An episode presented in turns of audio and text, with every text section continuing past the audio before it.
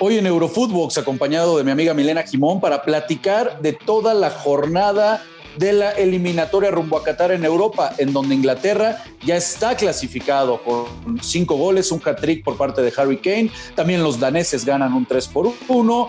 El conjunto de Italia frente a Suiza terminan en un empate con un penal fallado de último minuto por parte de Jorginho. Esto y por supuesto la llegada de Dani Alves al conjunto culé.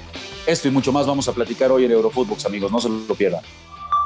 Esto es Eurofootbox, un podcast exclusivo de Footbox que nos trae la eliminatoria para el Mundial de Qatar, mi querida Mile. Se está moviendo el fútbol por todas las latitudes. ¿Cómo estás? Te mando un abrazo con mucho cariño, Milena. Hola, Rafa. La verdad que sí. ¿Cómo estás? Eh, disfrutando de lo que ha sido esta semana con eliminatorias tanto europeas como sudamericanas y con noticias, ¿no? Porque creo que más allá de la clasificación de Inglaterra Qatar 2022, que vamos a estar hablando de eso, la bomba del día es el fichaje de Dani Alves para el Barcelona, ¿no? Totalmente de acuerdo, Mil. Es, es, increíble que se estén jugando las eliminatorias y el Barça sigue dándonos de qué hablar, ¿no? Primero con lo de Xavi Después, ahora, bueno, eh, la, telenovela más bien me parece que viene desde antes, ¿no? Podemos hacer toda una historia en este año de lo que ha sucedido con el Barça, pero si faltaba poco, mi querida Mile, pues sí, se da la noticia de que regresa Dani Alves.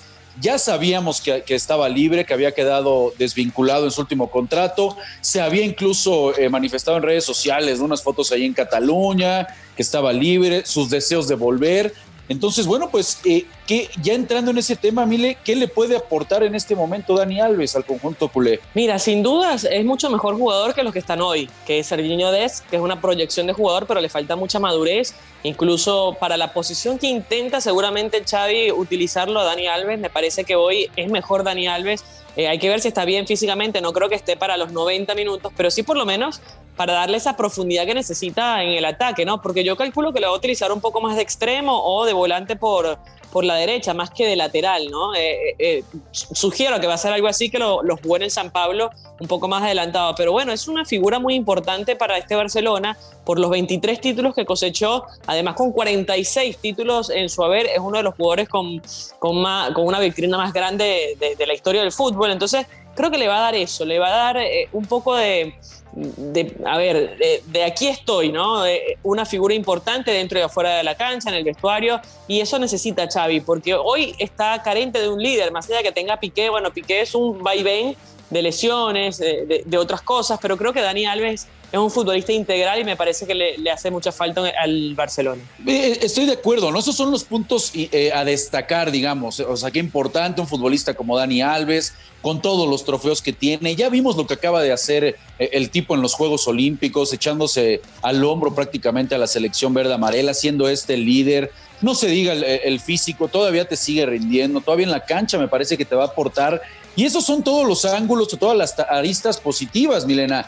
Pero podríamos también, si nos ponemos eh, eh, eh, medio meticulosos y cizañosos, pues pensar, oye, entonces, ¿para qué está este Barcelona, no? Si necesitas que un tipo de 38 años que se quedó desvinculado de su club este, te llegue realmente a hacer solución, entonces, caray, pues qué, qué, tan falto de, pan estamos en casa, ¿no? Totalmente. Si vamos a levantar expectativas con Dani Alves. Bueno, lo digo, digo con todo respeto, Mile, porque tenemos las dos ópticas, ¿no? Mira, yo sí creo que es la verdad que hoy el fútbol cambió un poco. El tema de la edad eh, se corrió la brecha, ¿no? Antes un jugador de 30 años se, se retiraba a esa edad y era viejo. Hoy vemos a Cristiano Ronaldo, a Messi, a Dani Alves todavía en acción.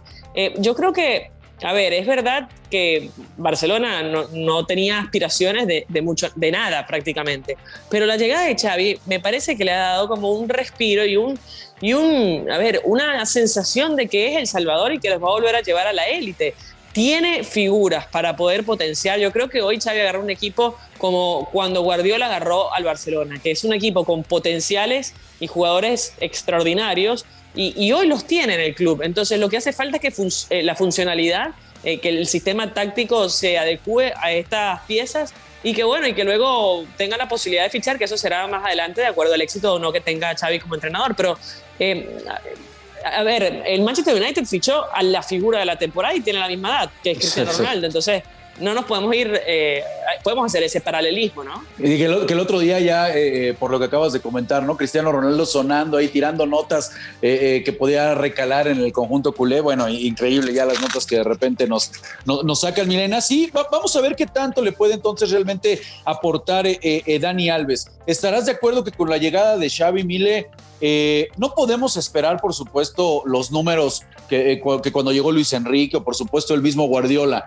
pero me gustaría saber tu opinión, y, en otro episodio de Eurofootbox lo platicábamos, eh, eh, ¿cuáles podrían ser los objetivos eh, reales para poderle poner a, Xavi? El, que alcance el pasar esta fase de grupos de la Champions, ¿no? que no llega a la, Europa League por lo que significa económicamente. Sabemos que, los números por, por seguir participando en la Champions son importantes y ahorita, bueno, más que nunca para el cuadro culé y tampoco creo en cuanto a la liga, eh, Mile, no se podría permitir eh, eh, Xavi, más allá de que hay un recambio, que lo van a aguantar, que va a haber paciencia, pues no terminar en puestos de Europa, ¿no?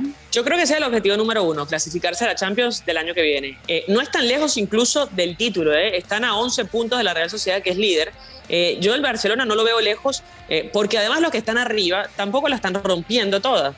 Entonces les está costando, ¿no? El Real Madrid ha perdido partidos claves, el Sevilla y el Atlético. El Sevilla no sé si se va a sostener ahí igual que la Real Sociedad, son equipos que han sido competitivos en los últimos años, pero que no terminan de dar el último golpe en la parte fuerte que es a partir de marzo. El Atlético de Madrid, eh, bueno, viene de ser campeón y creo que es el más candidato de todos los que están en el top 4, eh, pero Barcelona, a pesar de que está noveno, está a 11 puntos. No es tanta la diferencia para intentar ilusionarse. Ahora, eh, que, hoy Xavi le va a dar el título a Barcelona, no, pero creo que hoy los puede poner y para mí el objetivo número uno a tu pregunta es clasificarse a la Champions que viene. Después, eh, clasificarse a la siguiente fase de la UEFA Champions League creo que es lo más inmediato que, tiene y me parece lo más lógico de este equipo y por lo menos intentar llegar a cuartos de final. Yo lo veo difícil, pero bueno, unos cuartos de final no sería un fracaso total, ¿no? Y después competir eh, en la liga. Pues sí, vamos a ver si consigue esos objetivos. Con esta llegada de Dani Alves, ¿se abrirá por ahí? Porque ya de repente te pones a leer en redes sociales, Mile, y ya ves al aficionado recalcitrante, pues que ya está soñando con una eh, posible reincorporación o una despedida del adiós, ¿no? De, de, Messi. Eh, todavía no juega, todavía no acumula minutos en el Paris Saint Germain y parece que, que, eso ya está más próximo a hablar de una un regreso a, Barcelona y el cómo se va a despedir del conjunto culé, ya es demasiado pronto, ¿no? Para estar hablando de eso, pero bueno, Tristemente así es ya en, las redes sociales. ¿Qué piensas de ese tema? Yo creo que hace poco en un programa que tengo acá en Argentina que va para Latinoamérica, dije, no vaya a ser cosa de que Xavi sea el jugador que traiga a Messi para su despedida eh, como futbolista. Eh, y en vez de verlo retirarse en la MLS, por ejemplo, que era una de las intenciones que, que, se hablaba de que Leonel Messi jugara un par de años en los Estados Unidos, no vaya a ser cosa que Xavi lo traiga para que se despida la última temporada en Barcelona. ¿eh? Eh, yo no lo descarto, a mí me parece que Messi está en un óptimo nivel físico, lamentablemente hoy está carreando, de hecho no va a ser titular en el partido frente a Argentina, pero está ahí disponible por si acaso lo quiere utilizar Scaloni. Pero es un jugador que, que se cuida, que, que, tiene potencial para jugar al menos tres años más en la élite y, bueno, no lo descartaría, ¿eh? por lo menos no, para este año obviamente, pero sí para el año que viene. Eh, estoy de acuerdo, a mí me parece que, que vamos, vamos a ver esa, esa novela, ¿no? E, ese colofón que todo el mundo esperaba, bueno, lo vamos a terminar viendo con Xavi y el regreso de, Messi seguramente. Dándole vuelta ya al, tema del Barcelona, que como siempre nuestro productor Mile le encanta y no puede dejar que hablemos del Barça. Bueno, ya listo, ya hablamos de lo que pasó con el Barcelona, pero hubo eliminatoria, Mile, hubo eliminatoria. Inglaterra, bueno, ya asegura su lugar, ¿no? Al igual que Alemania, que ya tenían el, boleto asegurado. Hoy Inglaterra lo asegura con goliza, ¿no? Le mete 5 a Albania con un hat trick de, de, Harry Kane. Dinamarca gana 3 por 1 y el empate de, Italia contra Suiza. Mile, ¿cómo viste la jornada eliminatoria el día de hoy? Bueno, Inglaterra me parece bien que se haya clasificado, creo que tiene un equipazo para poder competir en la Copa del Mundo. Un detallito ahí, un asterisco.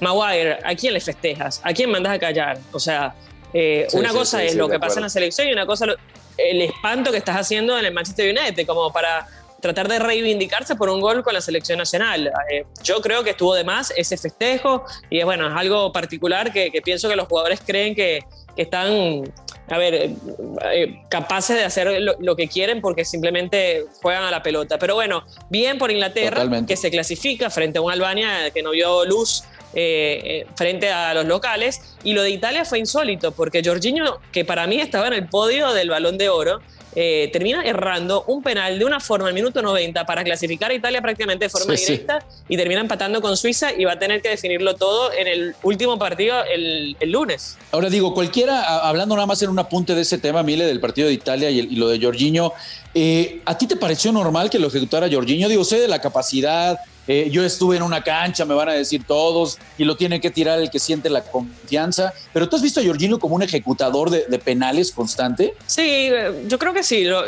no sé si es el indicado para cobrar siempre, pero Jorginho cobra en el Chelsea y ha tenido oportunidades. a mí me sorprende es cómo lo cobra, o sea antes. Sí, es la manera. No, no, lo, mandó a las gradas ante Sommer, que es un buen arquero. Hay que decir que el arquero suizo Jan Sommer es muy buen arquero, pero ¿a dónde la pone? O sea, cero control sobre, sobre la pelota. Y, es una pena porque ha tenido un año maravilloso, campeón con el Chelsea en la Champions, campeón con, con Italia en la Euro, así que eh, una lástima que termine cerrando el año de esta manera, ¿no? Con la posible no llegada, yo no creo que se quede afuera, pero no clasificarse directo ya sería un golpe fuerte para Italia. No, hombre, sería, sería por supuesto durísimo. Los que siguen eh, eh, muy bien, pues es Dinamarca, ¿no? Que marca tres goles, mi querida Mile, el equipo que enamoró eh, a todos precisamente desde la, desde la Euro. Y bueno, pues te agradezco muchísimo, amiga, que hayas estado con nosotros. por supuesto, también vamos a platicar, porque hay mucho y en eso sí, más, que especialista, pues de toda la jornada que se está viviendo en Sudamérica, ¿no? ¿Cómo le duele la táctica fija al equipo venezolano, mi querida Milena? Uf. ¿Cómo le duele? Uf. No, eh. bueno. No, no, no, eh, me duele más que la partida de Messi de Barcelona. Sí, sí, me queda claro. Me queda claro. Es terrible, mira, sacaba una estadística y de los, en las últimas cuatro fechas, creo que eran 10, eh, 14 goles que nos hicieron, la mitad fueron de pelota parada. Y, una cosa insólita. Y es que es un equipo que juega bien, Mile, al menos ayer jugó, jugó, me parece, muy buenas notas frente a Ecuador, pero ¿Cómo lo castiga ese tema de la táctica fija? Sí, en la altura también le pesa. Venezuela hace ocho partidos que juega en Quito en eliminatorias y desde el 2009 no gana en Ecuador, porque la altura es una condición muy importante para estas eliminatorias sudamericanas. La Paz es otra sede muy difícil de jugar, pero bueno, para mí las eliminatorias más difíciles del mundo son las sudamericanas y lamentablemente Venezuela las juega. Estoy totalmente de acuerdo, las más complicadas en, todo en todo el mundo, mi querida Mile. Pues muchas gracias por acompañarnos, amiga. Bueno, Rafa, que la sigas disfrutando y suerte con México Estados Unidos también, ¿eh? Claro que sí, al ratito van a jugar, estaremos muy pendientes. Te mandamos un abrazo, Mile, y abrazo a todos ustedes, amigos, que como siempre se dan cita aquí en Eurofox para escuchar, Eurofootbox escucharnos de lunes a viernes en su plataforma digital favorita. Nos escuchamos el lunes, banda. Un fuerte abrazo. Esto fue Eurofootbox, un podcast exclusivo de Footbox.